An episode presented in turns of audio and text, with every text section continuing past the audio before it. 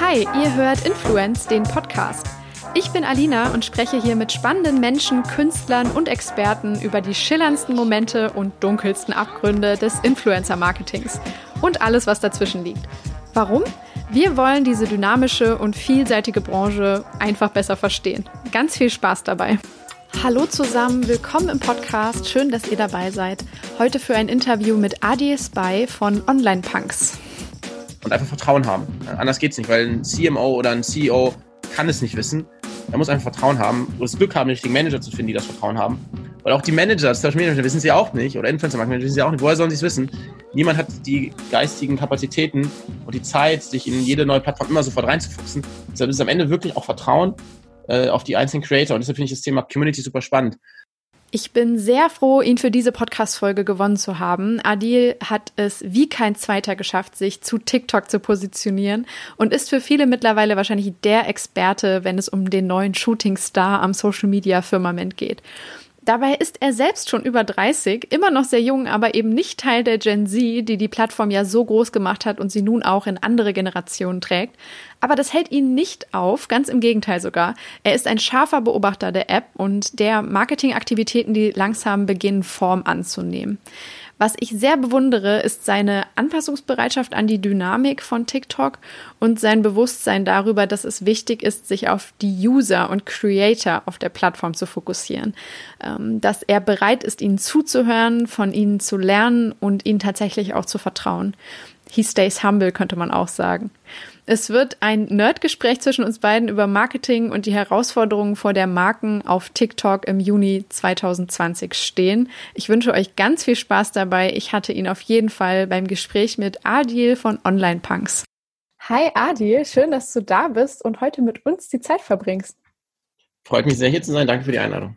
Wie geht's dir heute? Ist so eine schöne Einstiegsfrage, dass du mal so ein bisschen erzählen Ja, man hört es noch ein bisschen raus. Ich bin noch nicht allzu lang wach. Ähm, aber mir geht es soweit gut. Ich hatte gestern ein sehr schönes äh, Interview mit Herr Anwalt, das äh, immer eine große Freude ist, wenn man mit coolen Leuten spricht und gehe gleich zum Sport. Also ist ein sehr schöner Samstag. Ja, das klingt doch gut. Bist auch schon äh, perfekt im Dress des BVB äh, gekleidet. Echte Liebe. ja, auch wenn es gerade nicht ganz so schöne Zeiten sind wahrscheinlich, ne? aber. Naja, ja. Richtig, ist schwierig. Ohne, ohne, ohne, Fans ist schwierig, aber naja, es geht ja wieder vorüber hoffentlich. Ja, ich freue mich sehr, dass wir heute die Gelegenheit haben, mit dir zu sprechen, dass du äh, Zeit hast, im Podcast sozusagen ähm, deine Erfahrungen zu teilen.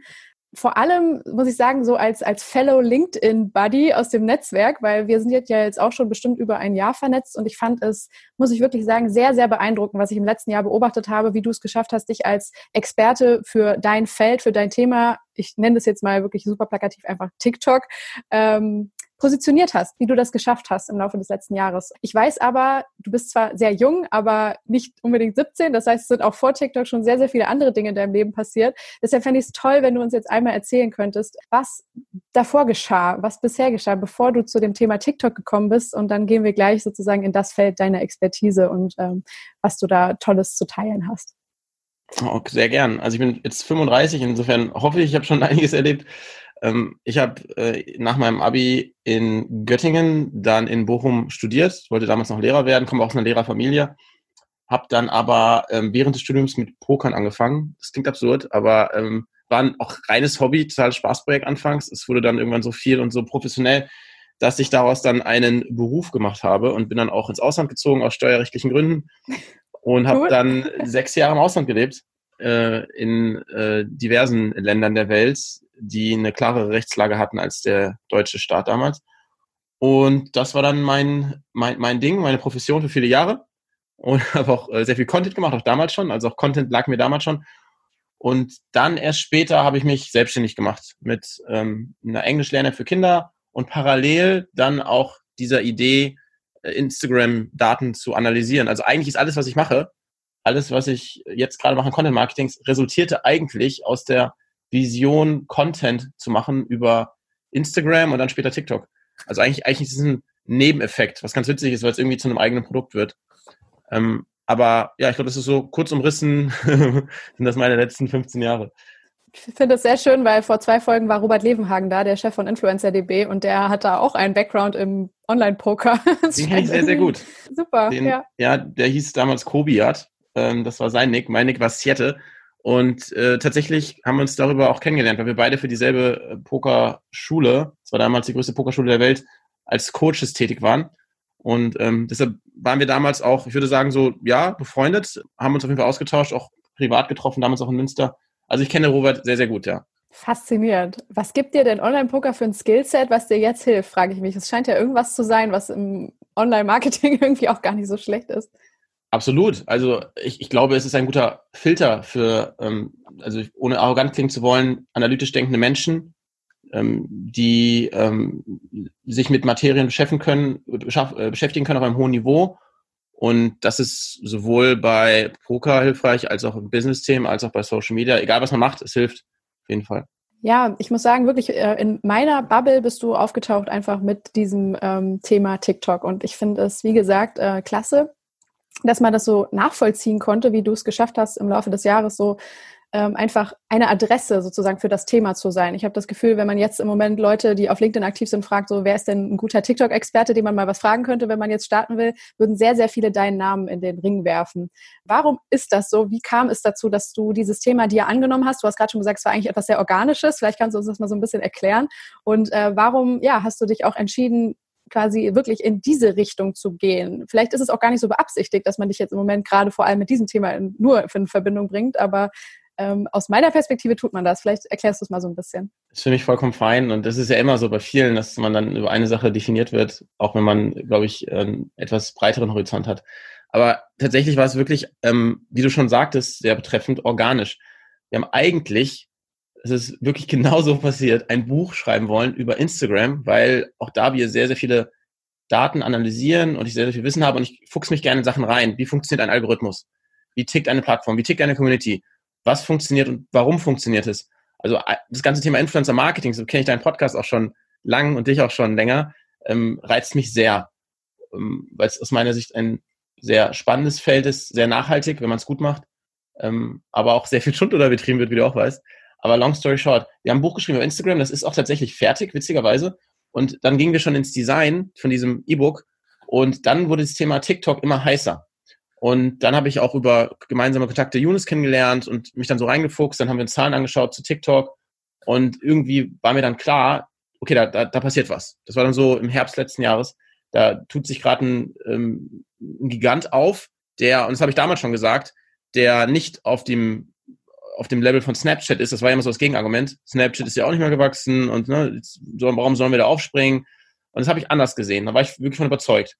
Ähm, sowohl analytisch, was die Zahlen angeht, aber als, als auch intuitiv, was einfach die Architektur der App angeht und die Dynamik des Contents. Vor allen Dingen, wenn man auch mal einen Blick rüberwirft nach China, wie wenn man sich Douyin anschaut.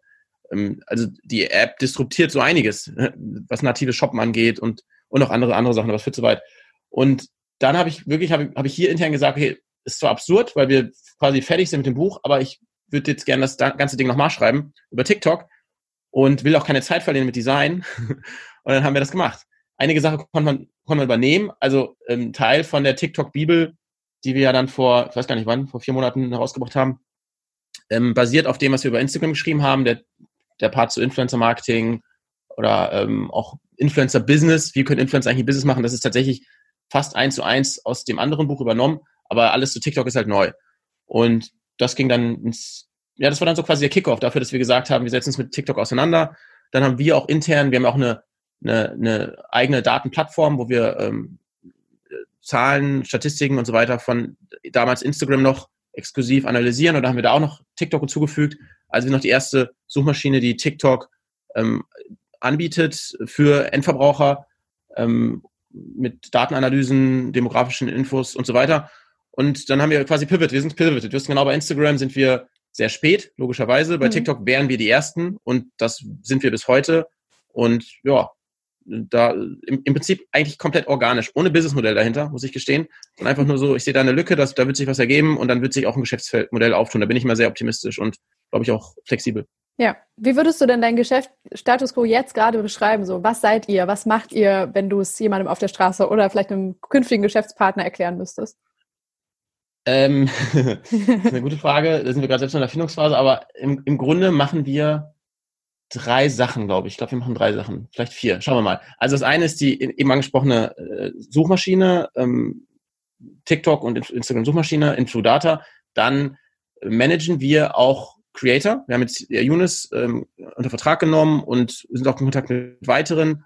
Ähm, wollen das jetzt nicht bis zum Mond skalieren, aber ein paar ähm, ja, junge Leute, von denen wir sehr, sehr viel halten, oder auch ältere, das müssen ja jung sein, ja. aber auf jeden Fall auf, mit Fokus auf TikTok, die jetzt noch nicht so mega lang Content machen, ähm, die Potenziale haben, mit denen wir langfristig zusammenarbeiten können und, und deren Werte sich mit unseren teilen. Das äh, ist mir sehr, sehr wichtig.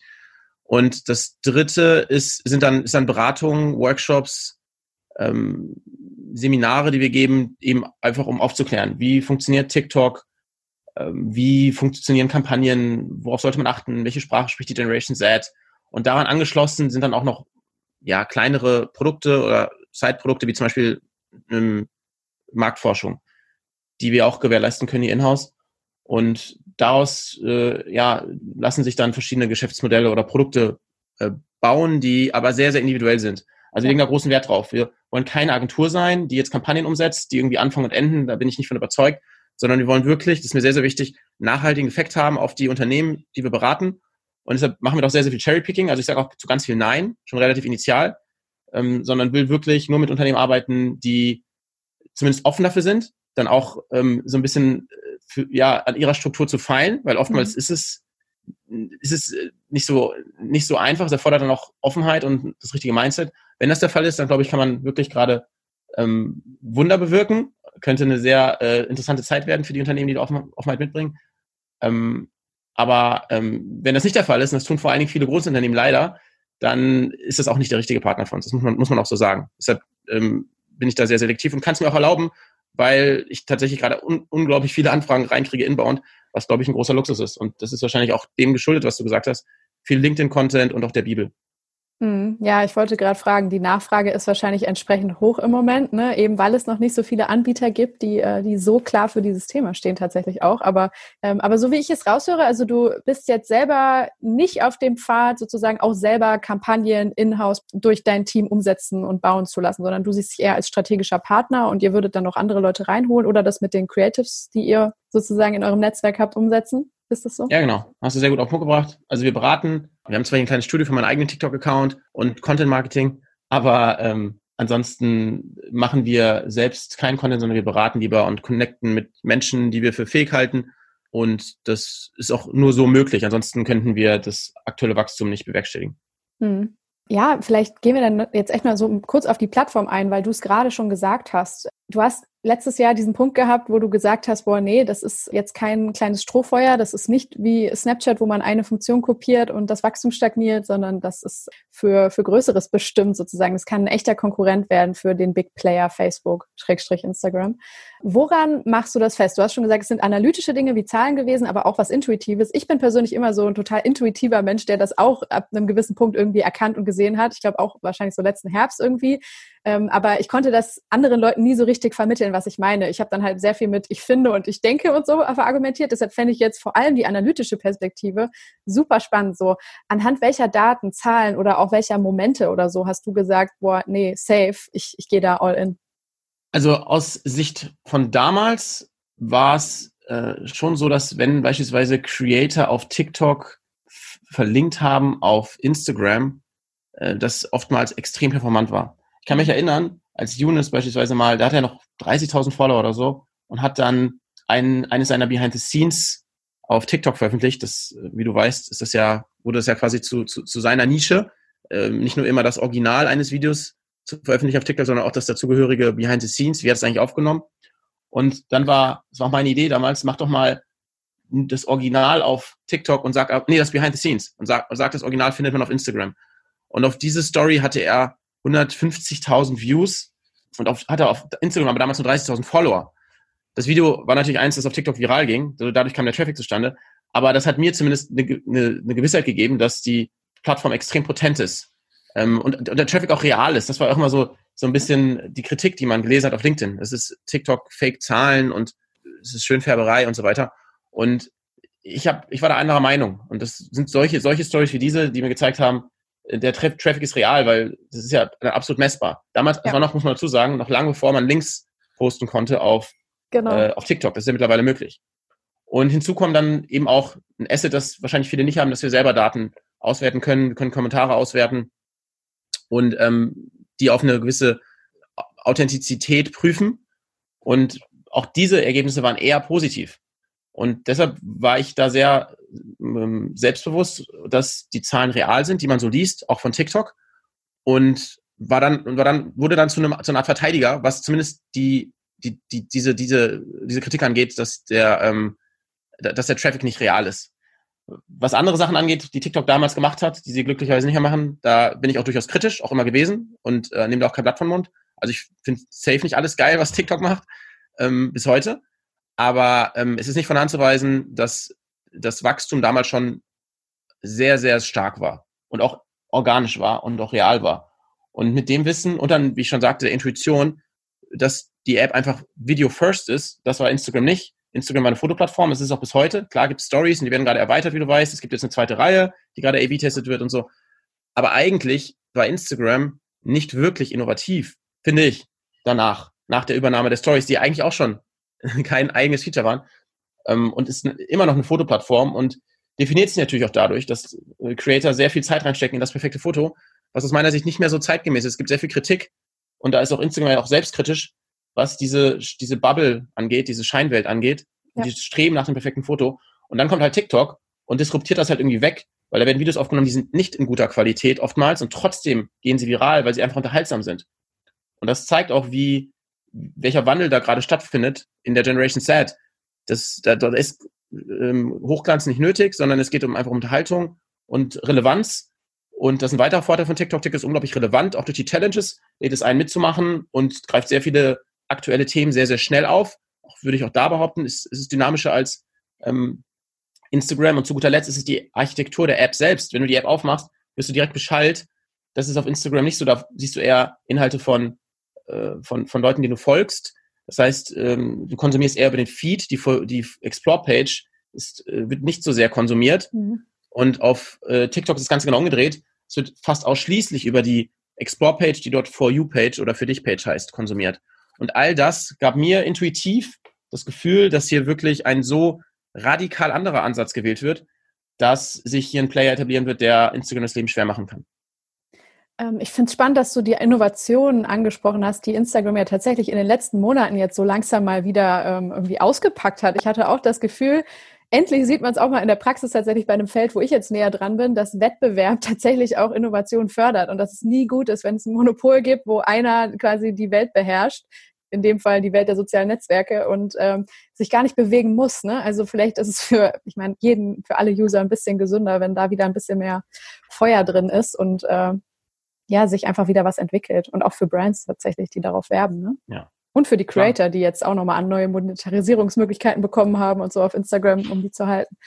Also, Absolut. Also, woher soll der Impuls auch kommen? Ne? Also es ja. ist so, ist glaube ich auch schwierig für ein großes Unternehmen innovativ zu bleiben, weil ähm, man nicht diesen diesen, diesen Pain äh, fühlt, ja. Also ja. Ähm, und, und jetzt, jetzt kommt er und jetzt wird reagiert, aber das ist eben das auch das Dilemma. Äh, es ist dann auch viel schwieriger, wenn man reagieren muss, als wenn man proaktiv Sachen testen kann. Und da hätte ich mich schon gefreut, wenn Instagram in den letzten, wie lange bin ich jetzt auf Instagram? Vier Jahre, fünf Jahre? Ehrlich gesagt, wie gesagt, also meinem Empfinden nach gab es nicht sonderlich viel Innovation. Und da hätte ich schon cool gefunden, wenn man mehr A-B testet. Also wir sehen ja auch, was, was, was TikTok gerade so plant und das eine oder andere ähm, so noch, noch kommen wird bei TikTok und oder wenn man sich Douyin anschaut, da wird sehr viel getestet und geschaut, was funktioniert wie. Ähm, vieles wird jetzt auch gerade in Amerika ausprobiert. Es gibt jetzt seit einigen Tagen die Möglichkeit, auch E-Mails zu hinterlegen. Natives Shoppen habe ich gerade schon angesprochen, äh, mhm. auf Douyin, das sicherlich auch rüberkommen wird. Also da, da ist TikTok äh, gefühlt ein Schritt voraus, aber das ist auch immer, glaube ich, der Vorteil des, des, ähm, des jüngeren Unternehmens. Ja, ähm, du hast in, in Vorgesprächen schon gesagt, dass du glaubst, dass äh, TikTok-Content tatsächlich auch Abstrahleffekte auf die Art und Weise, wie wir auf anderen Plattformen kommunizieren haben wird. Also dass es einen, wirklich einen disruptiven Effekt tatsächlich auch auf die Art und Weise, wie wir Content erstellen und teilen haben wird und jetzt auch schon hat. Ähm, kannst du das ein bisschen, bisschen äh, beschreiben, was du damit meinst? Ich muss gestehen, ich bin nicht mehr so viel auf Instagram wie noch vor TikTok. Ich glaube, es ja. geht auch einigen so. Ähm, aber es ist natürlich schon so, wenn ich, wenn ich Instagram aufmache, und es ist immer noch eine Stunde am Tag bestimmt, dann finde ich sehr viele Inhalte wieder, die ich von TikTok kenne. Und jetzt nicht unbedingt, ich glaube nicht nur, dass es jetzt mein persönlicher Geschmack ist und der Algorithmus, sondern ich merke auch, ich schaue auch super gern jetzt in der Bahn, kommt jetzt leider nicht mehr so häufig vor, aber wenn es mal vorkommt, schaue ich immer gern aufs Handy, muss ich gestehen, das ist wahrscheinlich nicht so, nicht so korrekt, was ich da sage, aber ich bin total neugierig. Ich lese ja nicht mit, sondern ich will wissen, was machen die Leute in der Bahn oder, oder, oder auch hier Mitarbeiter. Ich, ich frage die wirklich persönlich, wie konsumiert ihr äh, Inhalte? Und die haben teilweise ganz andere Interessen. Also sind Leute, die haben nicht wirklich Plan von TikTok oder nur sehr passiv, weil sie mit mir zusammenarbeiten und ähm, sind dann eher auf Instagram aktiv. Trotzdem erkenne ich immer wieder äh, äh, Konzepte, Ideen, die ich von TikTok kenne, auf Instagram wieder. Ist, also aus meiner Sicht wird ja auf jeden Fall sich orientiert, ähm, jetzt auch gerade mit der Black Lives Matter Bewegung oder den Denim Day, der sehr, sehr groß war auf, auf beiden Plattformen, das stimmt, auch auf Instagram, aber da war schon so, dass einige Ideen, einige Challenges von TikTok dann auch auf Instagram übernommen wurden und das ist das, was ich meine mit diesen, mit diesen Abstrahleffekten, ähm, die ja logischerweise äh, kommen, wenn eine Plattform irgendwie gerade gehypt ist und irgendwie kreativ ist, innovativ ist. Und ähm, ja, da bin ich, bin ich von überzeugt, dass es, dass es auf Instagram langfristig äh, Auswirkungen haben wird. Auch das ganze Thema ähm, Video First, das Instagram ja irgendwie mit IGTV löste oder versucht zu versuchen löste, ähm, zu lösen versuchte, so, ja. ähm, wird durch TikTok ja auch nochmal äh, auf ein anderes Level gebracht. Ähm, dann hast du gerade schon die Monetarisierung der Creator angesprochen, die äh, Instagram wahrscheinlich auch notgedrungen jetzt installieren muss, um Creator langfristig auf der Plattform zu halten. Wenn man sich Lisa und Lena anschaut, äh, finde ich das schon äh, eigentlich krass, dass Instagram da nicht reagiert, ehrlich gesagt, weil Lisa und Lena, die haben ja, aus, also ich, äh, das ist meine Einschätzung, äh, ohne, ähm, ohne Gewissheit, werden sicherlich einen Deal gemacht haben mit TikTok, der sie auch äh, gut entlohnt hat. Und ein Teil des Deals wird es dann wahrscheinlich gewesen sein, dass sie einfach komplett alles, was sie auf, Insta auf TikTok machen, cross-posten auf Instagram. Also kompletter Feed besteht nur noch aus TikTok-Content. Und ähm, das ist, und das wird teilweise sogar auf der Explore-Page ausgespielt. Finde ich auch echt spannend, dass Instagram da nicht gegen vorgeht, weil mhm. TikTok ist da ja, TikTok leveraged seine Reichweite ja schon sehr, sehr bewusst. Ja. Und ähm, spielt das auch aus. Und das macht Instagram meinem Empfinden nach nicht so stark, sollten sie tun. Einfach um, weil es wird zwangsläufig, wird es auf einen, auch einen Kampf hinauslaufen. Und dass sie dann Inhalte von Lisa und Lena, die immer das TikTok-Branding drin haben im Video, auch noch auf der Explore-Page ausspielen, würde ich jetzt anders an der Hand haben als Instagram. Ich würde da eher auf Lisa und Lena zugehen und sagen, hey, wenn ihr hier eure 15 Millionen Follower bespielen wollt, dann wollen wir auch nativen Content.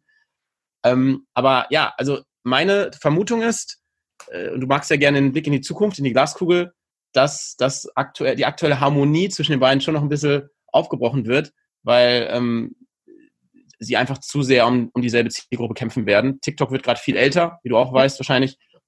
Gerade die über 25-Jährigen nehmen massiv zu und die kommen natürlich von Instagram und dadurch wird auch die Bildschirmzeit abnehmen und dadurch wird auch das Werbepotenzial abnehmen und das wird, wird glaube ich, tatsächlich unangenehm für Instagram.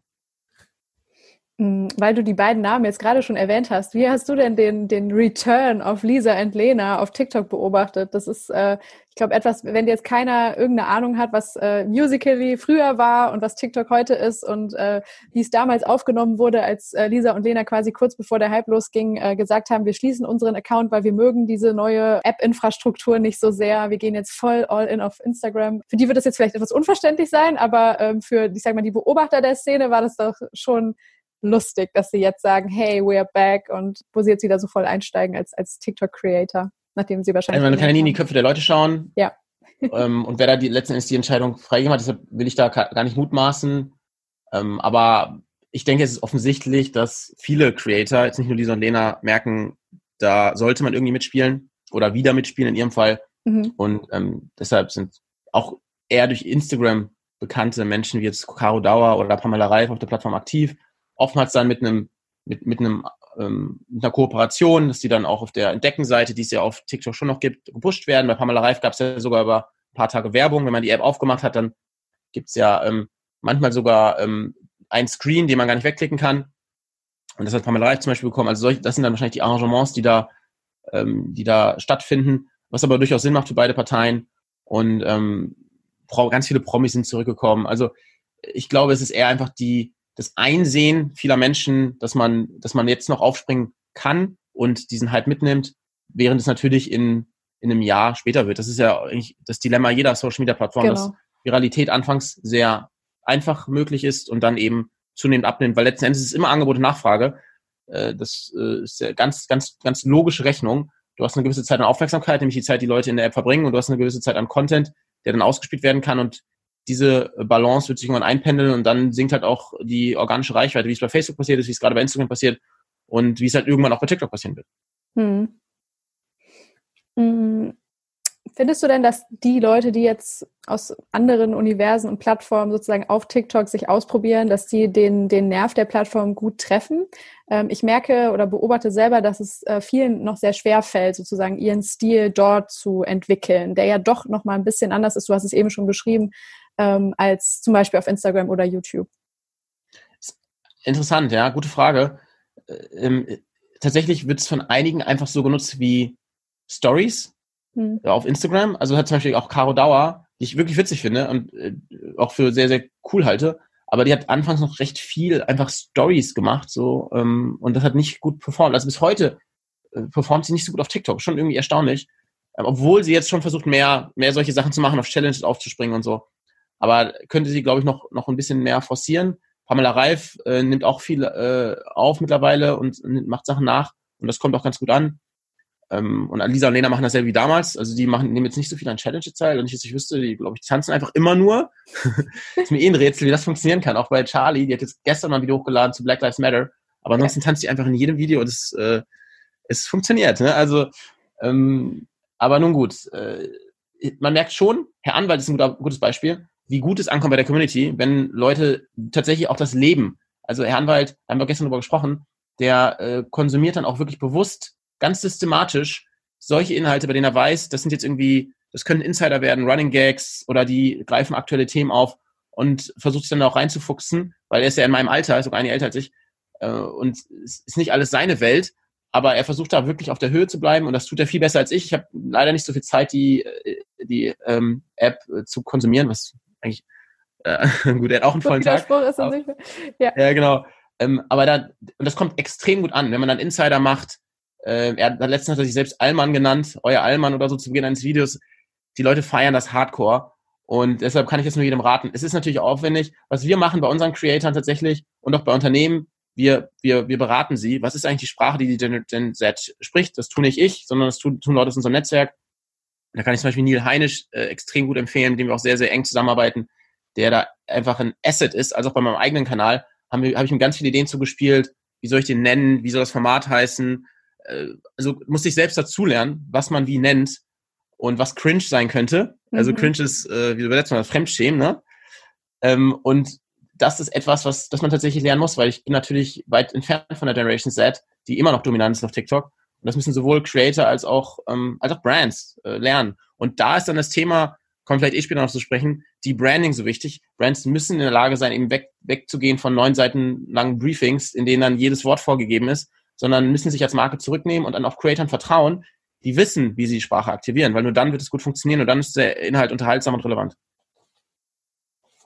Ja, das finde ich einen, sehr, sehr guten Punkt. Und dann gehen wir doch jetzt tatsächlich mal so in diese Richtung, äh, wie Brands dann eben auch dort funktionieren können.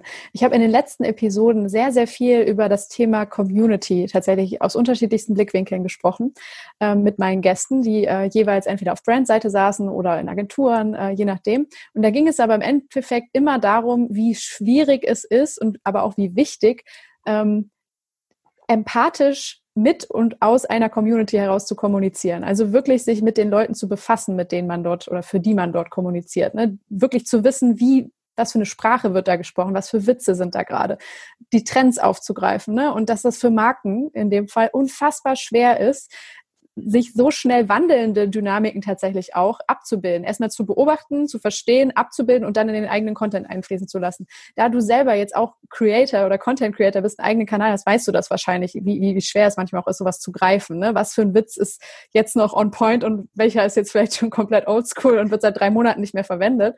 Das ist ja gerade auf dieser Plattform, finde ich, eine krasse Herausforderung. Also wie ähm, würdest du sagen, also haben erstmal, erste Frage, haben Marken das schon verstanden, dass das eine krasse Herausforderung auf dieser Plattform ist, dass man eben nicht Schema F fahren kann, wie man es vielleicht gerade auf Instagram verstanden hat? Ähm, und ähm, wie gehst du mit denen dann sozusagen weiter? Welche Schritte leitest du ein, damit sie die Möglichkeit haben, das richtig zu machen? Sehr gute Frage. Ähm, also fangen wir mal an mit, ob sie es schon verstanden haben. Schwierig. Also einige ja, äh, die meisten würde ich sagen nein, sind auch ganz viele noch nicht aktiv, mhm. ähm, weil sie auch nicht wissen wie, logischerweise. Deshalb ist, glaube ich, Aufklärung da ein sehr, sehr wichtiger erster Schritt. Und ist auch normal, dass es immer neu ist und ungewohnt. Ähm, aber äh, noch viel wichtiger ist es dann einfach, ja, Offenheit mitzubringen. Und das tun oftmals dann doch eher Startups aktuell. Ja. Wobei man sagen muss, dass jetzt, ähm, also da sind als gute Accounts zu nennen Cookie Bros oder Grenzgänger, die auch mhm. Instagram sehr gut bespielen, die halt wirklich in kürzester Zeit äh, eine hohe fünfstellige oder gar sechsstellige Anzahl an Followern aufgebaut haben, weil sie eben wie, ja, mit, mit Creatoren zusammenarbeiten, die verstehen, wie sie die, wie sie die, wie sie TikTok bespielen und einfach Vertrauen haben. Äh, anders geht's nicht, weil ein CMO oder ein CEO kann es nicht wissen. Er muss einfach Vertrauen haben und, oder, die, oder, die, oder das Glück haben, die richtigen Manager zu finden, die das Vertrauen haben. Weil auch die Manager, Social Media Manager wissen sie auch nicht oder Influencer Marketing wissen sie auch nicht. Woher sollen sie es wissen? Niemand hat die geistigen Kapazitäten und die Zeit, sich in jede neue Plattform immer sofort reinzufuchsen. Deshalb ist es am Ende wirklich auch Vertrauen äh, auf die einzelnen Creator. Und deshalb finde ich das Thema Community super spannend. Ähm, es gibt aber auch einige große Marken, die es relativ früh gut hinbekommen haben. Also Red Bull sind ja eh extrem gut in, in Sachen Content Marketing. Und ähm, die haben den Kanal sehr früh sehr, sehr gut bespielt und sind auch mittlerweile, glaube ich, schon siebenstellig. Und äh, Kongstar gehört der Telekom. Würde mir jetzt auch nicht erwarten, dass die das früh gut bespielen. Haben sie aber auch gemacht. Du hast ja Niklas Beuch inter, interviewt. Genau. Von dem ich sehr viel halte. Und der da diese Offenheit eben mitgebracht hat und Creator eingebunden hat. Und die machen auch selbst Content in dem Büro. Also das ist ja teilweise wirklich witzig, äh, wie sie dann irgendwie in der Mittagspause dann menschliche Bowlingkugeln sind. Ich weiß nicht, ob du das Video kennst. Mhm. Und dann durch die Gegend rollen. Also total witzig öffnet natürlich auch Möglichkeiten für äh, Employer Branding, weil sowas natürlich auch bei potenziellen Mitarbeitern gut ankommt. Öffnet auch Möglichkeiten für Marktforschung. Auch das macht Kongstar sehr, sehr gut. Also das wirkt dann oftmals random unterhaltsam, aber da steckt dann schon Gedanke hinter, wenn man irgendwelche Videos macht, in denen dann am Ende gefragt wird, welches Smartphone habt ihr denn? Ähm, solche Sachen. Also wenn man, wenn man die Kanäle ähm, smart bespielt, dann kann, können sie für die unterschiedlichsten Zwecke äh, hilfreich sein. Ähm, nicht nur zum Gewinn von Followern, aber das Wichtigste ist halt wirklich diese Offenheit. Das ist immer zu, zu, zur ersten Frage. Und zur zweiten, wie, wie kann man diese schaffen? Ja, es ist, glaube ich, es gibt, führt kein Weg vorbei, viele Case Studies zu machen. Deshalb habe ich gerade tatsächlich, das erste, was ich mal sage bei Unternehmen ist, ähm, dürfen wir die Zahlen veröffentlichen, die wir da jetzt gemeinsam erreichen. Und da habe ich wieder den Vorteil, dass ich eben Cherry picken kann und ähm, eigentlich nur mit Unternehmen zusammenarbeite, die da offen für sind. Mhm. Weil mir, weil es mir sehr wichtig ist, dann wirklich auch Menschen, die dieses Vertrauen vielleicht nicht mitbringen, mit Zahlen überzeugen zu können. Was ist denn der reale Value von TikTok äh, Followern? Was hat das für, für Abstandeffekte auf Instagram? Das ist ja noch einfach messbar, aber auch für Website-Traffic, ähm, für, ähm, für Shop-Traffic, für Orders, für ähm, vielleicht auch Listungen. Ja, Cookie Browse beispielsweise eine super spannende Story. Der hat durch TikTok und Instagram und wirklich ein super niedriges Werbebudget, das darf ich glaube ich sogar sagen, also unter 100 Euro am Tag, kriegt ja so viel organische Anfrage, so viele DMs auf Instagram, ich glaube 400 bis 600 DMs am Tag von, äh, von, von Leuten, die fragen, wo gibt's eure Produkte? Ja. Davon sind sogar 10% sogar von Influencern, denen man dann einfach nur Produkte schicken muss und dann bewerben sie das umsonst. Also wie cool ist das denn bitte? Statt outbound auf Influencer zuzugehen, kommen die zu dir und du kannst ihnen einfach Produkte schicken und sie machen Werbung. Teilweise Influencer mit 100.000 Followern, die dann umsonst Stories raushauen und an so eine Art Unboxing machen. Also super krass. Und das führte dann dazu, ähm, dass sie sogar Listungen erreicht haben, weil den Leuten gesagt haben, bitte fragt bei eurem Supermarkt, äh, lokalen Supermarkt nach, aber fragt nicht äh, jemand, der das Regal anräumt, sondern fragt nach dem Filialleiter, also super smart. Und, und dann haben sie in, innerhalb von einem Quartal, glaube ich, über 1000 Listungen erreicht, was ja wirklich krass ist. Und das ist halt ja. total, das ist natürlich quantifizierbar, sowas. Ist jetzt über Umwege, ne, aber es ist quantifizierbar. Also wenn man einen Hype aufbaut um eine Marke, dann kann das für die unterschiedlichsten äh, Zwecke genutzt werden. Ich sagte ja schon, Marktforschung, Employer Branding, äh, ich hatte noch ein Beispiel, das fällt mir jetzt gerade nicht ein. Ach ja, PR. Also wenn man einen mhm. Kanal äh, zum Wachsen bringt, wie jetzt Mark Myociolu, ich kann den Namen endlich richtig aussprechen, bin ich ganz stolz drauf, von Cookie Bros, dann ist das natürlich extrem potent auch für, für Journalisten. Und ähm, ich habe dann irgendwann mal einem, einem Journalisten, mit dem ich eh interviewt habe, ich so, hey, da, total spannende Story, gab noch keinen Bericht darüber, willst nicht mehr darüber schreiben? Und eine Woche später war der Artikel online. Und das ist natürlich auch wieder spannend für Cookie Bros, für die unterschiedlichen Zwecke. Und zu guter Letzt haben die Unternehmen, die sich eben jetzt eben trauen, dann auch eine Vorreiterrolle innerhalb eines größeren Konzerns. Bei Cookie Bros ist ja Katjes investiert. Und mhm. da habe ich mit dem CMO schon, äh, schon mal länger gesprochen. Und der sagt, das, das ist natürlich so eine Art Inhouse ähm, äh, Feldversuch, den wir hier machen, ne, den wir auch gerne unterstützen, aber total beeindruckend, was der Markt macht. Wir schauen uns alle mit ganz viel Neugierde und Spannung mit. Und es wird natürlich auch dann wiederum Effekte haben auf ein großes Unternehmen wie Katjes.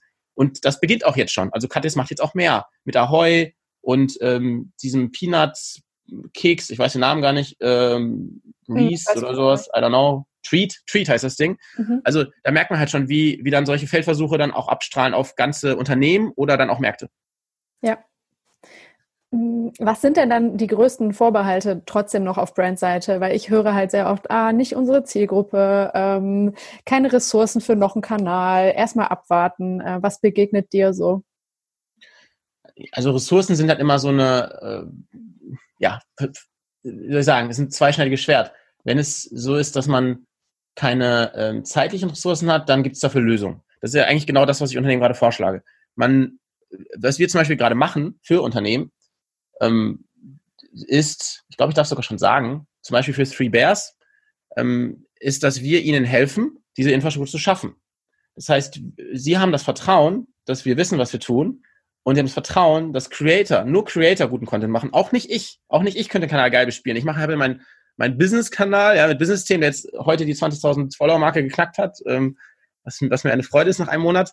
Aber ähm, ich bin jetzt kein Experte für, für Content Creation. Das, da muss man am Ende wirklich den Creatoren vertrauen, die, ähm, die man erstmal gewinnen muss. Da sind, da hat, Robert hat ein sehr gutes Beispiel gebracht, wie ASICS das macht in, dem, in der letzten Woche, dass man das Ganze quasi umdreht und ähm, das ist zu 100 Prozent meine Philosophie, auch schon länger, ähm, dass, dass, man, dass man nicht Kampagnen umsetzen sollte, sondern man muss wirklich Markenbotschafter gewinnen, die das Ding ownen, die die, die Marke atmen, die das wirklich feiern.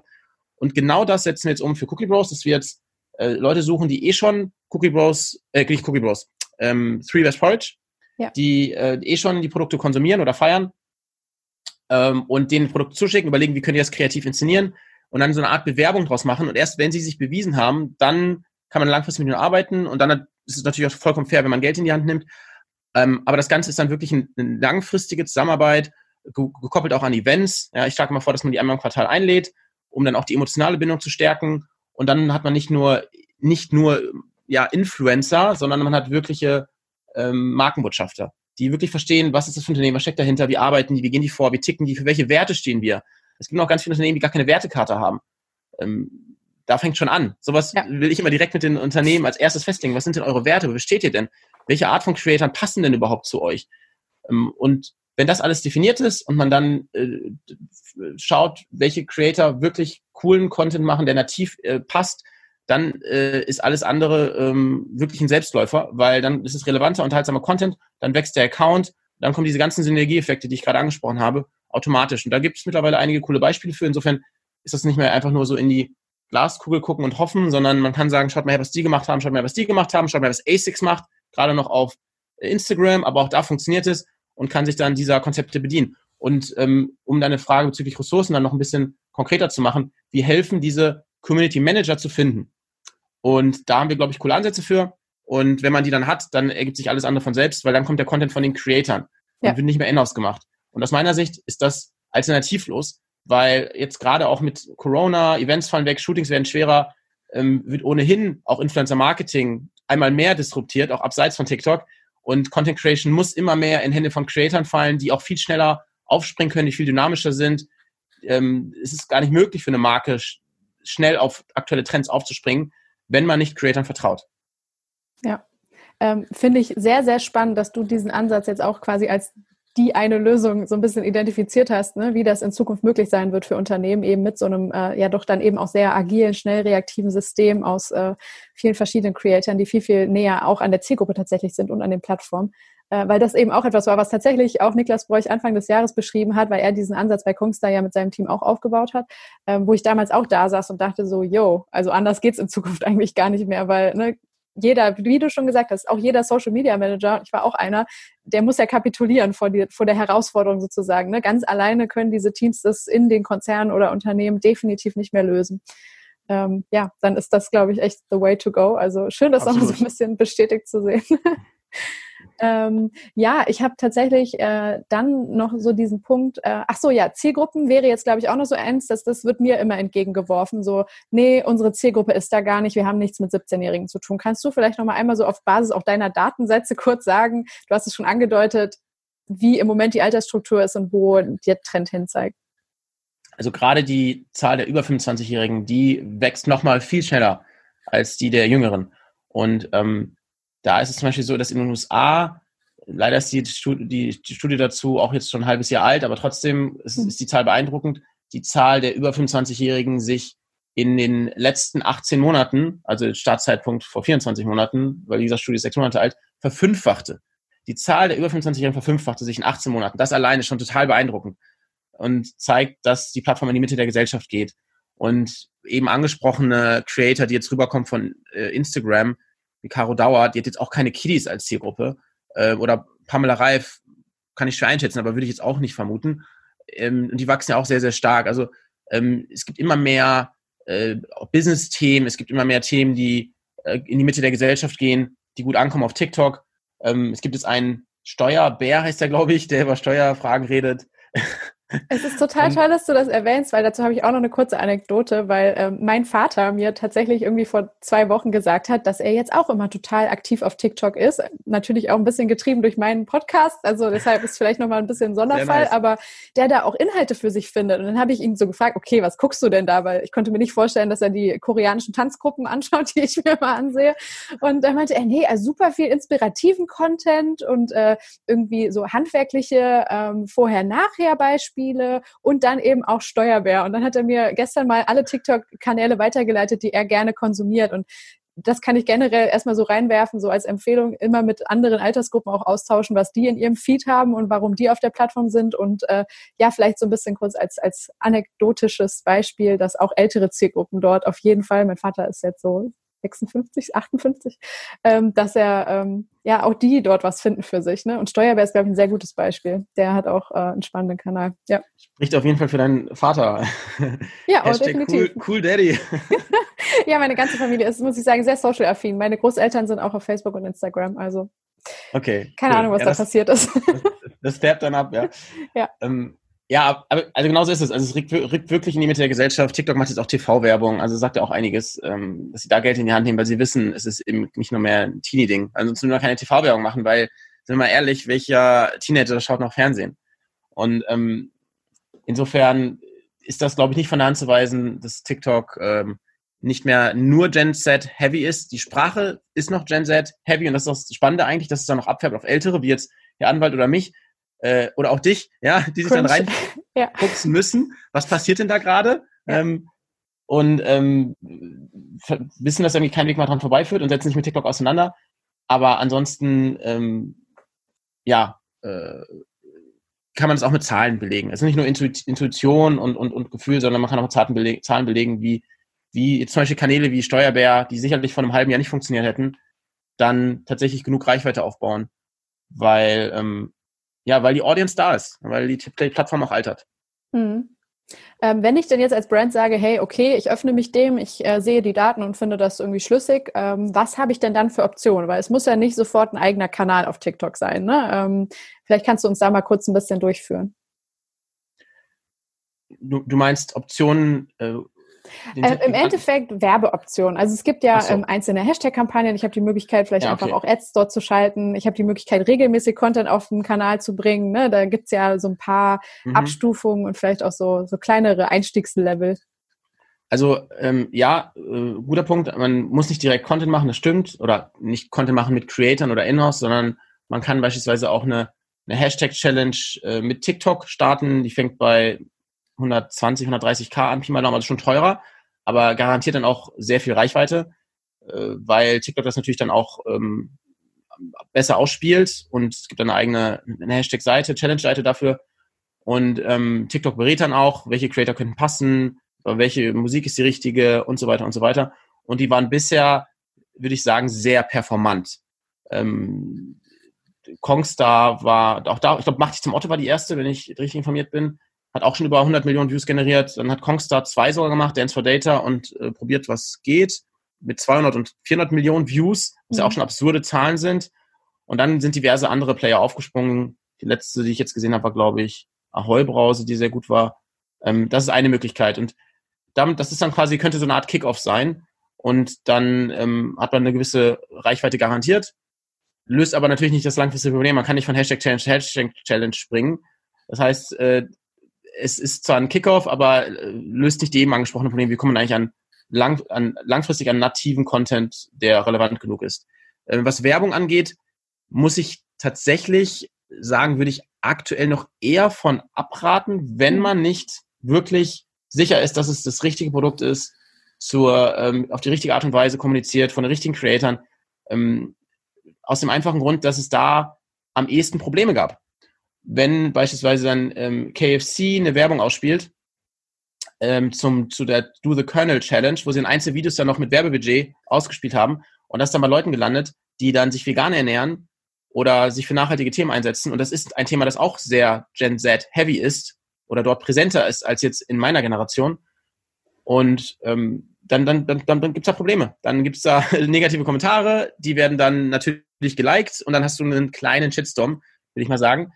Ähm, und da muss man aufpassen. Kaufland hat auch Werbung ausgespielt, die nicht gut ankam vor einigen Wochen. Ähm, grundsätzlich bin ich da immer zwiegespalten, weil ich es immer gut finde, Sachen zu probieren. Also ich sage auch gar nicht, das ist jetzt dumm oder mein Gott, wie kann man sowas tun, sondern ich finde es immer gut, wenn eine, wenn eine Marke oder eine Agentur sich traut, etwas zu tun, einen Kanal früh zu bespielen. Aber man sollte schon ein wenig aufpassen, welche Mittel man wofür einsetzt ähm, und wie man dabei vorgeht und sich dabei gut beraten lassen von Leuten, die wirklich optimalerweise das Ding atmen, äh, TikTok atmen oder Generation Z atmen, die Sprache atmen, ähm, weil es auch ein bisschen nach hinten losgehen kann. Ich glaube, unterm Strich waren alle Kampagnen performant. Ich glaube, KFC und auch Butter, die das umgesetzt haben, mhm. waren sehr zufrieden mit den Ergebnissen. Aber es ist natürlich trotzdem nicht so schön, wenn dann Leute wie ich ähm, Screenshot irgendwo posten, weil sie sagen, pass mal auf, ähm, wenn man Werbung ausspielt, muss man das und das und das bedenken. Oder es kann auch nach hinten losgehen. Das mache ich ja, meine ich ja gar nicht böse. Ich finde es ja wirklich gut, wenn sich jemand traut. Ich will einfach nur aufklären. Und sowas ist halt ein, ja, ein Thema, das ein bisschen kritisch ist, ähm, weil nämlich TikTok noch nicht so gut wie Facebook zielgruppengerechte äh, Ansprachen oder Kampagnenmanagement erlaubt, mhm. weil sie noch nicht so viele Informationen sammeln. Ich weiß nicht genau, was da steckt. Technisch kann ich dir nicht sagen.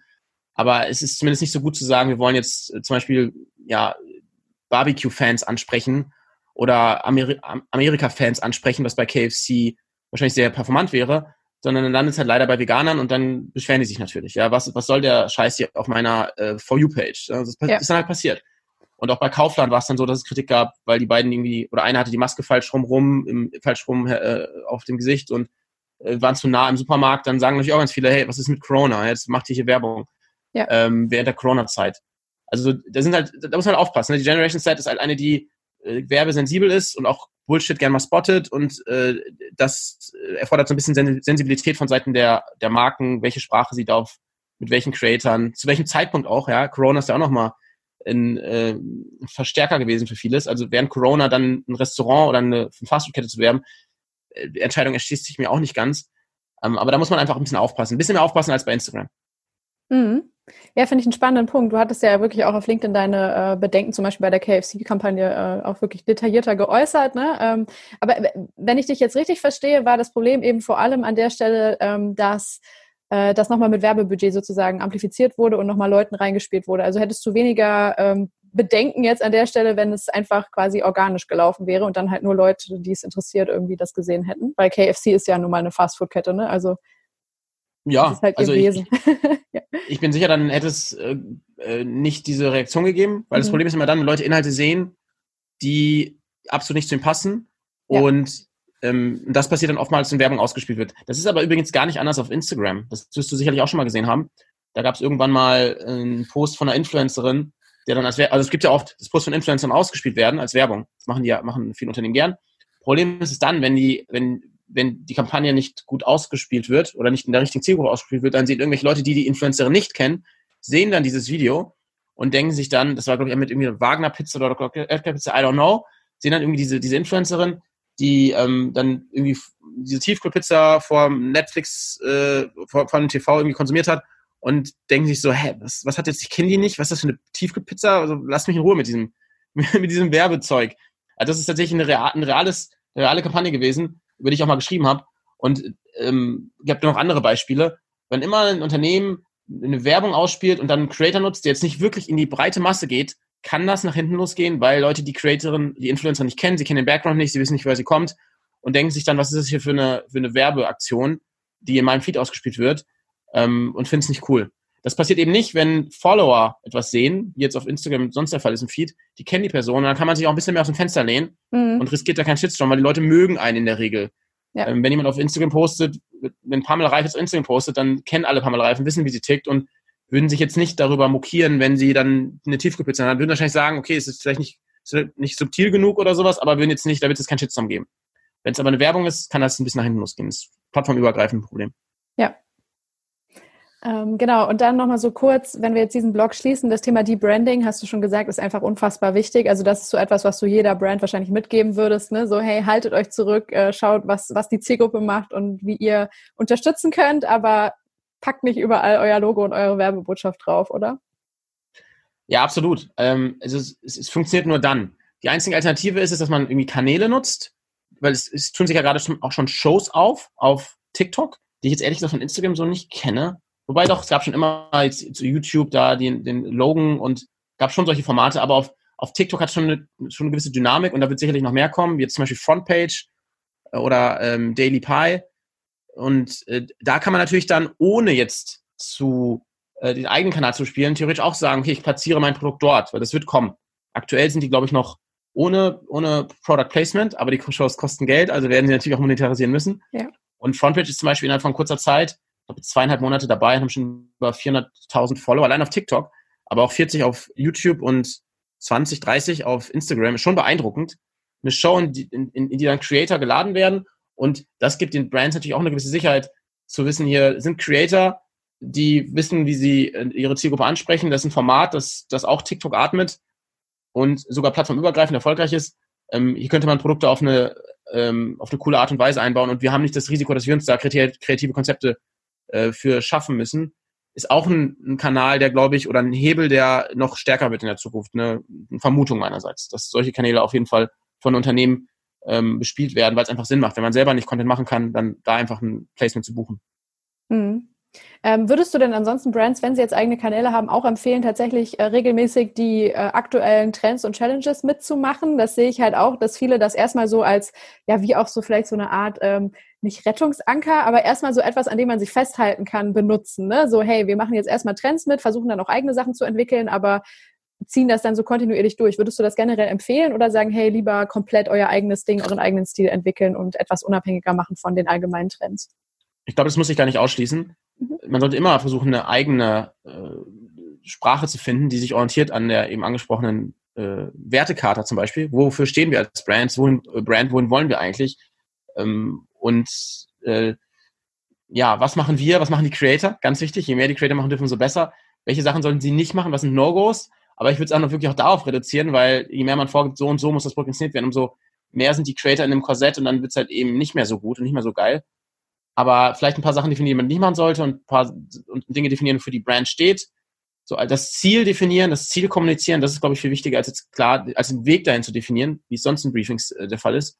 Aber man, das hindert einen ja absolut nicht an, an Challenges teilzunehmen. Und ähm, das funktioniert auch recht gut. Vor allen Dingen, wenn man in der Lage ist, das dann kreativ ein, äh, umzusetzen, ist ja auch unterhaltsam für junge Leute, wenn sie sehen, dass jetzt irgendwie ein, jemand im Anzug, der dann irgendwie an einer Challenge teilnimmt oder sowas. Oder ich habe ja gesagt, ist bei Kongster dann in der der Mittagspause da irgendwie Bowlingkugel, da wurden Menschen als Bowlingkugel eingesetzt. Natürlich kommt sowas an. Das finden Leute ja witzig, weil die wissen ja, die sitzen da gerade im Büro und machen halt irgendeinen Murks. Ja, so sieht's ja aus nach außen. Und dann ist die Chance, dass sowas viral geht, halt recht hoch. Aber im Grunde kann man äh, unterschiedliche Arten und, Weisen finden, das zu spielen, die einen aber nicht davon hindern, an aktuellen Challenges und ähm, ja, mit viel Relevanz tagesaktuelle Themen aufzugreifen. Mhm. Mm, ja gut, dann ähm, mit so einem Blick auf, auf eure Rolle und das, was äh, jetzt auch in der Zukunft liegt. Du hast es schon angesprochen, ihr nehmt einige Creator jetzt unter Vertrag und werdet euch darauf auch noch mal ein bisschen mehr fokussieren. Äh, was glaubst du, wie das eure Arbeit vielleicht auch bereichert und verändert so langfristig? Weil ich kann mir vorstellen, dass ihr da, ihr habt ja schon ein sehr, sehr starkes Netzwerk aus Creatoren. Du hast es angesprochen, ne? mit äh, Yunus zum Beispiel arbeitet ihr eh schon super eng zusammen. Also er ist eigentlich Teil eures Teams quasi gefühlt. Ähm, was glaubst du, äh, ja, wie, wie werden die nächsten Monate laufen, wenn ihr jetzt äh, noch mehr Creator enger an euch bindet, sozusagen durch das Artist Management, das ihr betreibt? Ich glaube, dass, äh, dass wir mit jedem dazulernen, das, das, das ist total reizvoll. Mit jedem, dem wir sprechen, mit jedem, dem wir dann auch signen. Ähm, wir wollen das ist, wie gesagt, nicht, nicht, äh, nicht richtig krass hochskalieren, sondern mir ist es wichtig, dass, dass man die richtigen findet auch da haben wir sehr, sehr starke Werte. Also mir viel wichtiger, dass jemand ähnlich tickt, was, was Werte angeht, was Mindset angeht, wie wir und jetzt nicht nur business-driven ist oder monetär, ähm, monetäre Ziele hat, sondern auch wirklich ja, Werte hat und, und, und, und vielleicht auch Impact haben will. Das ist, das ist mir ganz wichtig bei allen Creatoren. Ähm, deshalb ähm, sind wir da sehr, wie soll ich sagen, sehr, sehr vorsichtig. Also wir, wir, wir pacen da gar nicht. Wir haben tatsächlich nur einen Deal bisher, das ist immer noch Younes. Ähm, ähm, zwar sehr viele Optionen gerade, aber wir machen, wir arbeiten erstmal gern projektorientiert mit den Leuten zusammen. Ist auch so, dass ich denen dann äh, oftmals ähm, ein paar Aufträge zuschiebe. Ähm, da verrate ich natürlich meine Strategie, ich hoffe dir auch nicht zu. und dann einfach schaue, wie machen die das? Also wie gehen die damit um? Wie, wie sorgfältig sind die? Wie kreativ sind sie? Und das gibt mir natürlich total viel Information. Also wir haben jetzt zum Beispiel gerade was gemacht für die, für die gelben Seiten, was, ähm, was mir sehr viel Information gibt, ähm, wie, wie die das angehen. Oder auch unsere Bibel, da wird nächste Woche eine Kampagne kommen, unsere TikTok-Bibel. Die ist zwar umsonst, aber trotzdem wollte ich unbedingt eine, irgendwas Cooles machen auf TikTok. Aber das ist natürlich für mich auch alles, ich lerne dazu und äh, sind Informationen über die Creator. Wir setzen natürlich Creator ein, mit denen wir gerade auch sprechen. Ja. Und das gibt mir dann so viel Information, dass ich danach weiß, okay, der und der, mit dem habe ich ein gutes Gefühl und bei dem und dem hat das und das nicht funktioniert, eher Finger weg. Und ähm, die, mit denen es gut läuft, die werden wir dann ähm, sein, aber das werden wahrscheinlich 10, 12 sein mhm. aus unterschiedlichen Bereichen, weil ich will auch nicht, dass sie sich in-house jemals Konkurrenz machen. Das ist mir ganz wichtig. Ähm, weil mir geht's wirklich nicht nur, ich will einfach, ich bin ein sehr harmoniebedürftiger Mensch. Mir ist es sehr wichtig, mit Menschen zusammenarbeiten, mit denen ich lange zusammenarbeiten kann, mit denen man vertrauen kann auf beiden Seiten. Gilt natürlich für, die, für uns genauso bei den Creatoren, die müssen auch vertrauen können. Und das ist aber, das wird aber laufen. Also da bauen wir gerade eine Infrastruktur auf. Das ist aber wirklich nur ein kleiner Teil von dem, was wir machen. Ich würde behaupten, wir stecken mehr Ressourcen gerade in äh, die eben angesprochenen Fragen, dass wir Firmen und Unternehmen, also Unternehmen, Brands, äh, Agenturen aufklären, wie sie, äh, wie sie die Gen Z besser ansprechen, wie sie TikTok bespielen, wie sie dann Infrastruktur verschaffen. Ähm, ich glaube, das sind mehr Ressourcen aktuell. Aber es ergänzt sich auch sehr, sehr gut, weil so bin ich auf beiden Seiten aktiv und ähm, kann auch unsere Creator dann connecten mit den jeweiligen Marken. Und ähm, ich glaube, ein Asset, das wir haben, ist, dass ich dass wir halt Daten haben, dass wir Zugang haben zu Creatoren, dass wir Zugang haben zu, zu, zu, zu Agenturen auch. Ich berate auch Agenturen und so weiter. Und so, glaube ich, werde ich immer einen Vorteil haben, haben gegenüber anderen Playern im Markt. Ähm, vor, deshalb auch mache ich selbst Content. Ich meine, mein Content zu, meinen eigenen Account zu monetarisieren, ist jetzt nicht, gar nicht mein Fokus gewesen, sondern einfach noch mehr zu lernen, noch mehr drin zu sein. Und das war auch so. Ich habe meine ersten Videos waren total hölzern und dann komme ich mehr da rein und ich weiß zwar alles in der Theorie, aber Praxis ist dann nochmal was anderes. Ähm, und ja, darum, darum geht es mir, möglichst viel zu lernen und meine, meine Expertise, die, die ich jetzt aktuell habe oder mein, mein Status als TikTok-Experte, wie du es gesagt hast, initial, noch mehr zu forcieren. Und wenn diese, äh, wenn diese Nische dann erobert ist, dann kann man das, das nächste angehen, weil letztendlich ist das Thema viel, viel größer als TikTok. Die nächste Plattform wird eh kommen. Das Thema ist eigentlich, eigentlich das Thema Branding, wenn wir ehrlich sind. Ja. Ähm, alles, was wir machen, dreht sich darum, wie Marken kommunizieren. Und da bin ich gerade me mega im TikTok-Game drin, aber ich glaube nicht, dass es für immer so sein wird. Finde ich einen sehr, sehr guten Punkt, weil äh, ich glaube, das ist, ist ein sehr gesunder, sehr gesunde Analyse sozusagen auch deiner Rolle in dem Ganzen, auch dass du selber so, so wach und offen bleibst, auch für das, was eben als nächstes kommt, weil es eben nicht, ich weiß auch nicht, den einen goldenen Weg gibt, der jetzt richtig ist und auch in zehn Jahren noch richtig sozusagen. Ne? Man muss immer adaptieren, das merke ich auch selber. Also finde ich sehr spannend, dass äh, du das auch so in deinem, ja, in deinem Unternehmen oder deinem Ökosystem so antizipierst. Äh, weil ja, du schon selber. Schon. Ja, gerne. Ja vielleicht gibt es schon den einen Weg, ähm, aber der setzt extreme Flexibilität voraus. Ja. Und ähm, der hat viele Kurven. Also, genau, der hat viele Kurven. Also darf nicht starr sein, sondern ja. muss wirklich muss mit jeder mit jeder Generation, mit jeder Plattform muss sich auch die Sprache ändern. Und ich glaube, da wieder ganz zurück zum Anfang habe ich durch äh, durch durch Poker, wo ich mich auch reingefuchst habe und analytisches Denken und Flexibilität, unterschiedliche Varianten und so habe ich habe ich gelernt, einfach da sehr flexibel zu sein und mich in einem System schnell anpassen zu können und, und das ist, glaube ich, ein Asset, das ich gerade habe, diese Flexibilität. Ähm, aber ähm, das, das, das Thema ist eigentlich, wie, ja genau, wie präsentiert man sich als Marken? Und da ist eigentlich meine Vision, jetzt mal so ein halbes Jahr in die Zukunft geschaut oder ein Jahr in die Zukunft, eigentlich will ich selber Marken aufbauen. Also wir machen tatsächlich gerade schon erste Deals mit Unternehmen, bei denen ich ein sehr, sehr starkes Produkt sehe und wir, wir machen, wir beraten sie, wir connecten mit Creatern, wir übernehmen komplettes Branding und dafür beteiligen wir uns an den Unternehmen. Mhm. Das läuft jetzt gerade schon, also es ist ein Verhandlungsstadium. Aber das ist eigentlich die Vision, wo ich hin will. Oder irgendwann sogar eigene Marken gründen, was man, was wir aus operativen Gründen gerade nicht können. Aber ähm, das ist eigentlich die Vision und da wird, glaube ich, in den nächsten Jahren auch noch einiges passieren. Ähm, weil das ist etwas, was ich sehr reizvoll finde, weil dann hat man nämlich, da muss man niemanden überzeugen. Das ist natürlich auch kognitiv anstrengend, muss ich gestehen. Ja. Wenn man mit Leuten zusammensitzt, die einfach eine andere Vision haben und ich will nicht derjenige sein, der dann irgendwie da mit dem erhobenen Zeigefinger immer sagt so, aber, aber Leute, ja, hört mir doch mal zu, so und so sieht's aus. Das ist eine Rolle, die, ähm, die habe ich jetzt irgendwie, aber die ist nicht, die ist manchmal auch ein bisschen anstrengend. Die raubt viel Energie, ne? Ja. Total viel Energie. Ähm, deshalb ist mein, mein Traum eigentlich, eigene Marken zu haben, weil dann hat man das Zepter in der Hand. Oder eben mit Marken zu kooperieren, die einem vertrauen und dann deren komplettes Branding zu machen und Social Media zu machen, Influencer Marketing zu machen, dann kriegt man eine Beteiligung. Ich höre da so ein bisschen Gary Vaynerchuk raus, der ja auch immer gesagt hat, so sein, sein Ziel ist eigentlich irgendwann seine eigene Marke aufzubauen. Wer wären für dich denn so vielleicht, ich weiß nicht, Vorbilder oder Leute, die dich auf irgendeine Weise inspirieren, noch nicht mal unbedingt, äh, dass es quasi der Weg ist, irgendwie den du komplett folgst, aber wer sind Leute, die du cool findest und wo du für dich auch als Content-Marketer, als Markenkommunikator, als Branding-Experte vielleicht so ein bisschen was von ziehen kannst?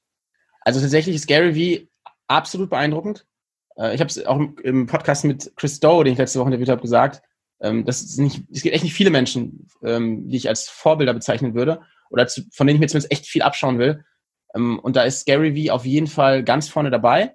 Ich finde, dass er ein paar Sachen sagt, die auch gefährlich sind. Deshalb mhm. betone ich bewusst die, um Leute vor den Fehlern zu bewahren, die ich gemacht habe, weil ich würde nicht jeden Kanal bespielen mit 20 Content Pieces am Tag. Das ja. haben wir probiert und sind halt krachend gescheitert. Es ist einfach no way. Geh dahin, wo die wo es am einfachsten ist. Das sind aktuell aus meiner Sicht LinkedIn und TikTok. Das ist der Grund, warum ich die Kanäle bespiele. Und äh, dann kann man immer noch das erweitern oder Content recyceln oder was auch immer. Aber er ist da einfach dann auf einem sehr hohen Ross mit dem, der Infrastruktur, die er hat, einfach nicht mehr hands-on, muss man leider sagen, weil er das jetzt seit mhm. zehn Jahren macht. Das ist ganz normal. Äh, ich habe dieselbe Diskussion mit unserem Investor, der auch früher sehr erfolgreich war und jetzt einfach seit zehn Jahren operativ nichts mehr macht. Und dann, dann, dann streiten wir uns im Positiven darüber, dass ich sage, ich verstehe, wohin du willst äh, und was deine Vision ist, aber das kriegen wir nicht hin. Ja? Wir sind so ja. Downsizing, auch realistische Sachen, so kleine Häppchen. Und ich glaube, das ist bei Gary Vee genauso. Also da würde ich wirklich ein bisschen, äh, das ein bisschen vorsichtiger genießen, was er so sagt. Aber seine Vision deckt sich tatsächlich ähm, sehr, sehr stark mit meiner. Und ich bin, würde auch behaupten, dass ich sehr, sehr viel davon gelernt habe. Ähm, ich kann es mittlerweile nicht mehr schauen, weil ich einfach alles gesehen habe. Mhm. Er sagt immer es wieder wiederholt dasselbe. sich ab irgendeinem Punkt halt. Ne? Total. Ne? Ja, total. Ähm, aber trotzdem ist ja tatsächlich ein äh, sehr starkes Vorbild in vielerlei Hinsicht. Ansonsten Chris Doe habe ich ja äh, mhm. gerade schon angesprochen. Ich weiß nicht, ob du ihn kennst. Halte ich für einen sehr, sehr ähm, coolen Typen und auch feinen Menschen. Und ähm, da, der ist auch echt stark in Sachen Branding und Content Marketing.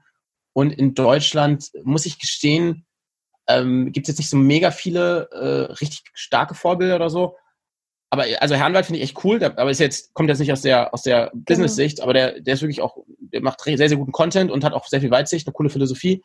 Ähm, und ich bin gerade eng im Austausch mit Henrik Martens, das ist der äh, CEO von Flow Forward, mit denen kooperieren wir auch. Und der ist auch ein, ein feiner Mensch und hat viel Erfahrung. Und das sind so Leute, mit denen ich äh, sehr, sehr gern kommuniziere und von denen ich auch das eine oder andere lernen kann. Mhm. Ähm, Steve Bartlett würde mir noch einfallen. Den finde ich auch einen ganz spannenden Charakter, ne? der auch, finde ja. ich, ein sehr spannendes so Agenturmodell fährt, weil er eben auch sehr eng an Communities sich tatsächlich geknüpft hat, die er halt sehr früh gekauft hat in den USA oder nee, in, äh, in UK und ja. der jetzt krass expandiert. Also ja, das finde ich auch sehr spannend. Stimmt, ähm, verfolge ich nicht so sehr, muss ich gestehen, aber mhm. äh, ich folge ihm auf LinkedIn und ähm, wenn dann mal ein Post über meine über mein Feed poppt, dann lese ich den auch sehr, sehr gern und der ist, es ist auch voller Inhalt. Also äh, er ist sehr, sehr gut in dem, was er tut, ja. Ähm, und du hast gerade schon über die Kanäle gesprochen. Also LinkedIn haben wir jetzt, glaube ich, schon so ein bisschen besprochen. Ne? Da finde ich, ist dein Game einfach, einfach super. Also es ist wie äh, aus dem Handbuch sozusagen äh, mehrwertstiftende Inhalte. Du bist sehr präsent, postest regelmäßig. Also das wäre für dich wahrscheinlich ein sehr, sehr wichtiger Kanal. Ähm, und äh, ja, du podcastest jetzt auch, ne? Also du erweiterst jetzt auch so ein bisschen dein, dein Spektrum, auch wenn er noch nicht live ist. Vielleicht magst du auch darüber noch so ein bisschen erzählen, was jetzt gerade deine Kanäle sind und was vielleicht auch gerade die Intention hinter dem Podcast war, den jetzt zu starten. Also äh, ich, ich habe kein klares Thema tatsächlich bei meinem Podcast, nicht so wirklich. Also ich rede natürlich immer gerne über TikTok, ähm, aber äh, grundsätzlich will ich mit Menschen sprechen, die ich interessant finde, von denen ich viel halte. Also ein, ein, ich habe noch nicht mal einen Namen. Also eine Idee ist, dass ich nenne, Spider-Man trifft feine Menschen, weil einfach bisher, weil es mir einfach, es macht mir Spaß, mit Menschen zu sprechen, die Werte haben. Das, ist, das kann man, glaube ich, so sagen. Und ähm, da habe ich jetzt zwei richtig coole Gäste gehabt mit Chris und Herr Anwalt und hoffe, da kommen noch weitere, aber da steckt jetzt nicht sonderlich viel, äh, stecken nicht viele Ressourcen drin und auch nicht viele, nicht viele Gedanken hinter, wohin ich da wege. Ich glaube, es wird sich dann irgendwie organisch ergeben. Ich bin ein Freund davon anzufangen und dann zu schauen, wohin sich etwas entwickelt. Ich gehe da eigentlich bei allem sehr intuitiv vor ähm, und dann, und dann habe ich vielleicht auch irgendwann ein klareres Thema. Oder ich schaffe es langfristig richtig coole Gäste zu kriegen, die Reichweite haben ihrerseits Standing, dann wird das Ding wahrscheinlich auch so fliegen. Ne? Also es macht letzten Endes OMA ja auch mit Philipp Westermeier, die reden ja auch nicht nur mit Marketingmenschen. In, insofern ist das für mich eigentlich so eher persönliche Fortbildung und Netzwerk und macht bisher auch total Spaß. Und was ansonsten Content Marketing angeht, oder fangen wir jetzt mal an, andere Podcasts. Also ähm, ich konsumiere tatsächlich nicht so viele Podcasts. Es gibt eigentlich nur zwei Podcasts, die ich regelmäßig höre und einer davon ist deiner.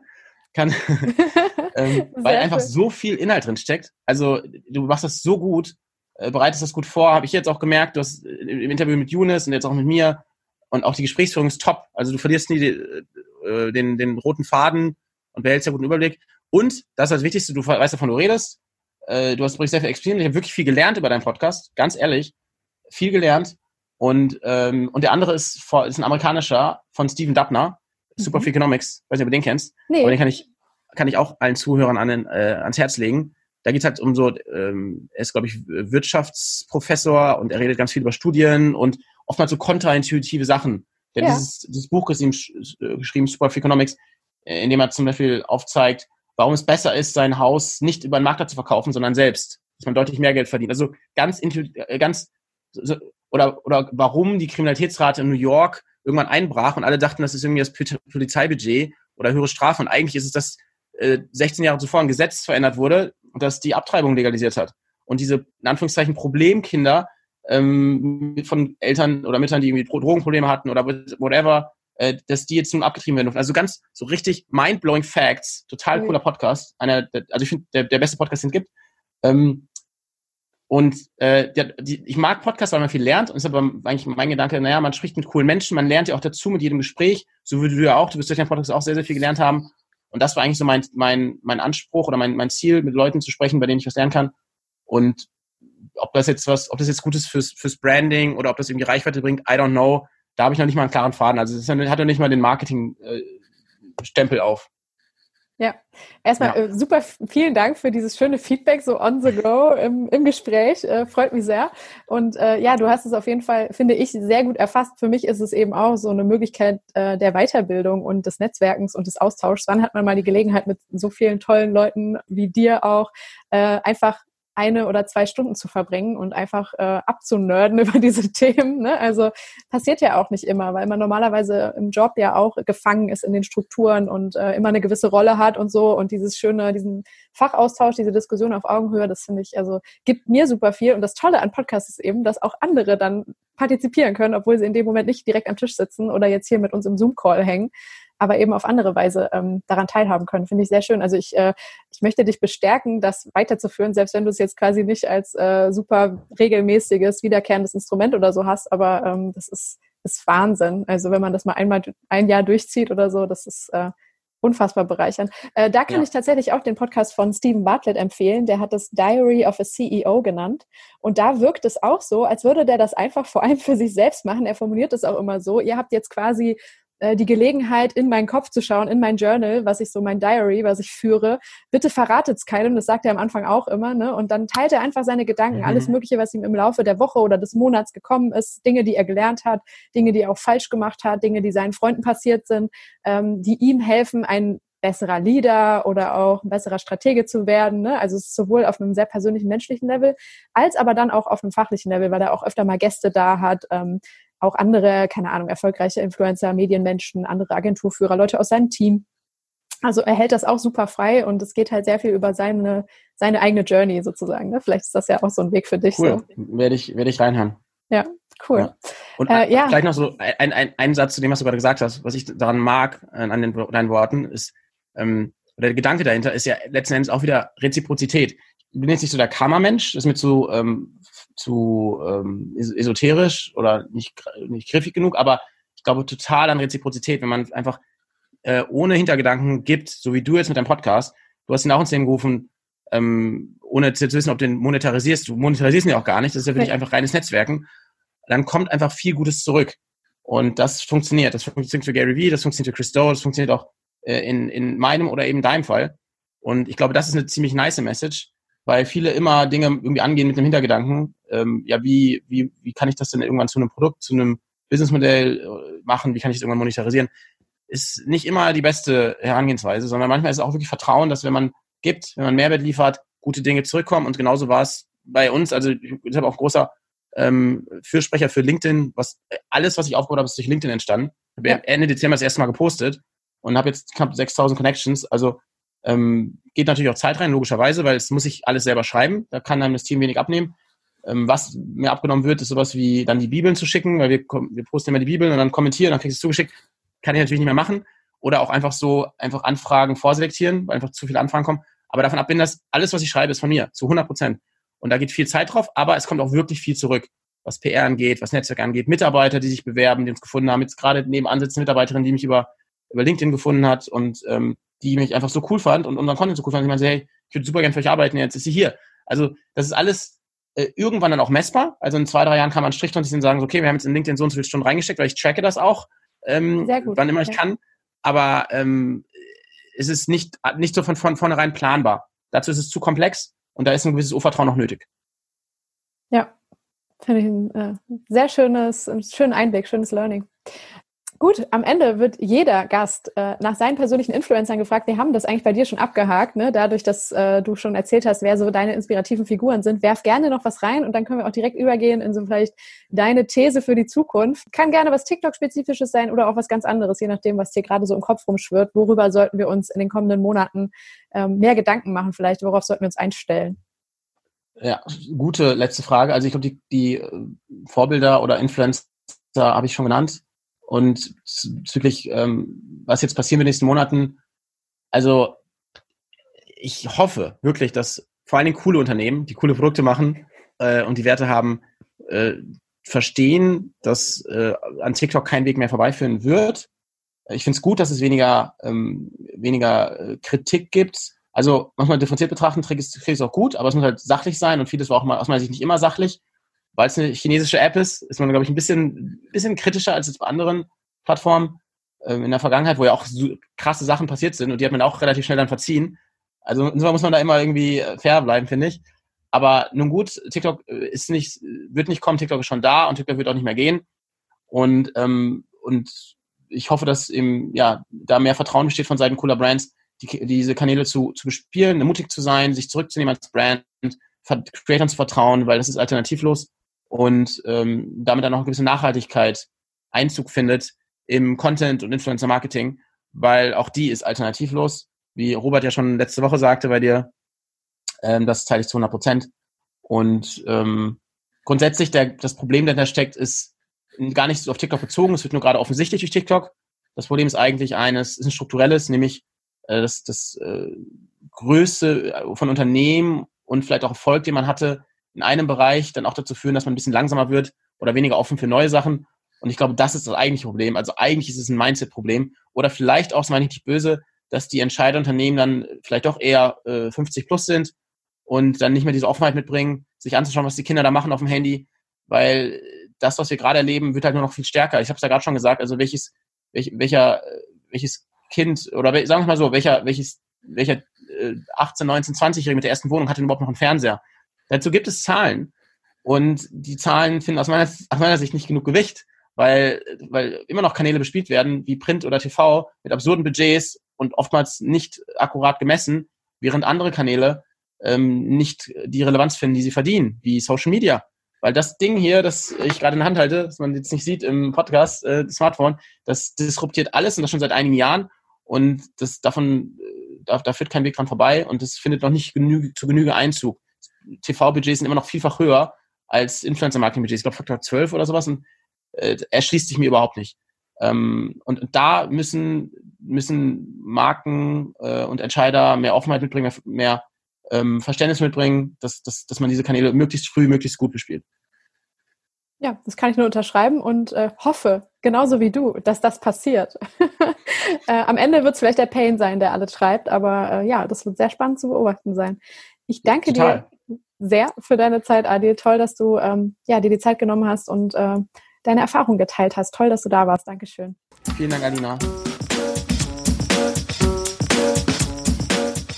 So, das war das Gespräch. Ich hoffe, ihr konntet viel davon mitnehmen. Ähm, natürlich war das jetzt ein sehr krasser Schwerpunkt auf die Plattform TikTok, aber ähm, ihr habt es, falls ihr die letzten Folgen gehört habt, immer wieder auch rausgehört. Es ist einfach gerade ein sehr, sehr bedeutsames Thema, ähm, für viele im Marketing, weil sehr, sehr viele gerade vor ähnlichen Fragen und Herausforderungen stehen. Ich hoffe, dass Adil heute ein bisschen Licht ins Dunkel bringen konnte, vielleicht auch schon so ein bisschen Vertrauen bei den einzelnen Personen schaffen konnte, dass äh, es Wege und Mittel gibt, die erfolgsversprechend sind. Ähm, natürlich ist es alles noch ein bisschen undurchsichtig im, äh, im Dschungel, aber das ist ja das Aufregende an der Social Media Welt, dass wir jetzt hier alle noch am Anfang stehen. Es gibt zwar schon einige Vorreiter, aber es ist quasi äh, ja noch nicht so, dass der Gold Rush Rush losgelaufen ist und äh, man jetzt als letzter irgendwie hinterherhechten muss. Man kann hier wirklich noch was gestalten und ähm, ich denke, Adil hat es heute sehr, sehr gut geschafft, Lust auf die Plattform zu machen. Ich kann euch alle wiederum nur animieren, wie ich es auch schon in früheren Folgen getan habe, die Episode, ach, die Episode sage ich schon, die App einfach runterzuladen,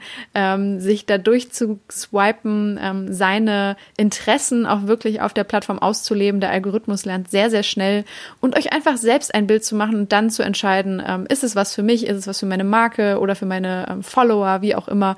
Es äh, macht mir persönlich sehr viel Freude und ich glaube, dass äh, es auch fürs Marketing noch sehr, sehr viel bereithält, was wir gerade noch gar nicht äh, so ganz vor uns sehen. Es wird auf jeden Fall ähm, spannend bleiben. Ja, dann ähm, danke ich euch sehr für eure Zeit. Toll, dass ihr dabei wart. Gebt diesem Podcast, wenn ihr überzeugt seid, sehr gerne fünf Sterne auf iTunes. Das hilft ihm ungemein. Schreibt gerne auch eine Bewertung. Schreibt mir gerne auch persönlich, ähm, was euch gefällt an dem Format, was euch nicht gefällt, wie er besser werden kann, der Podcast für euch. Es würde mich sehr, sehr freuen, da im Austausch Austausch mit euch zu sein und den zu intensivieren. Und äh, ja, wenn ihr mögt, hören wir uns nächstes Mal wieder. Bis in einer Woche. Macht's gut. Bye, bye.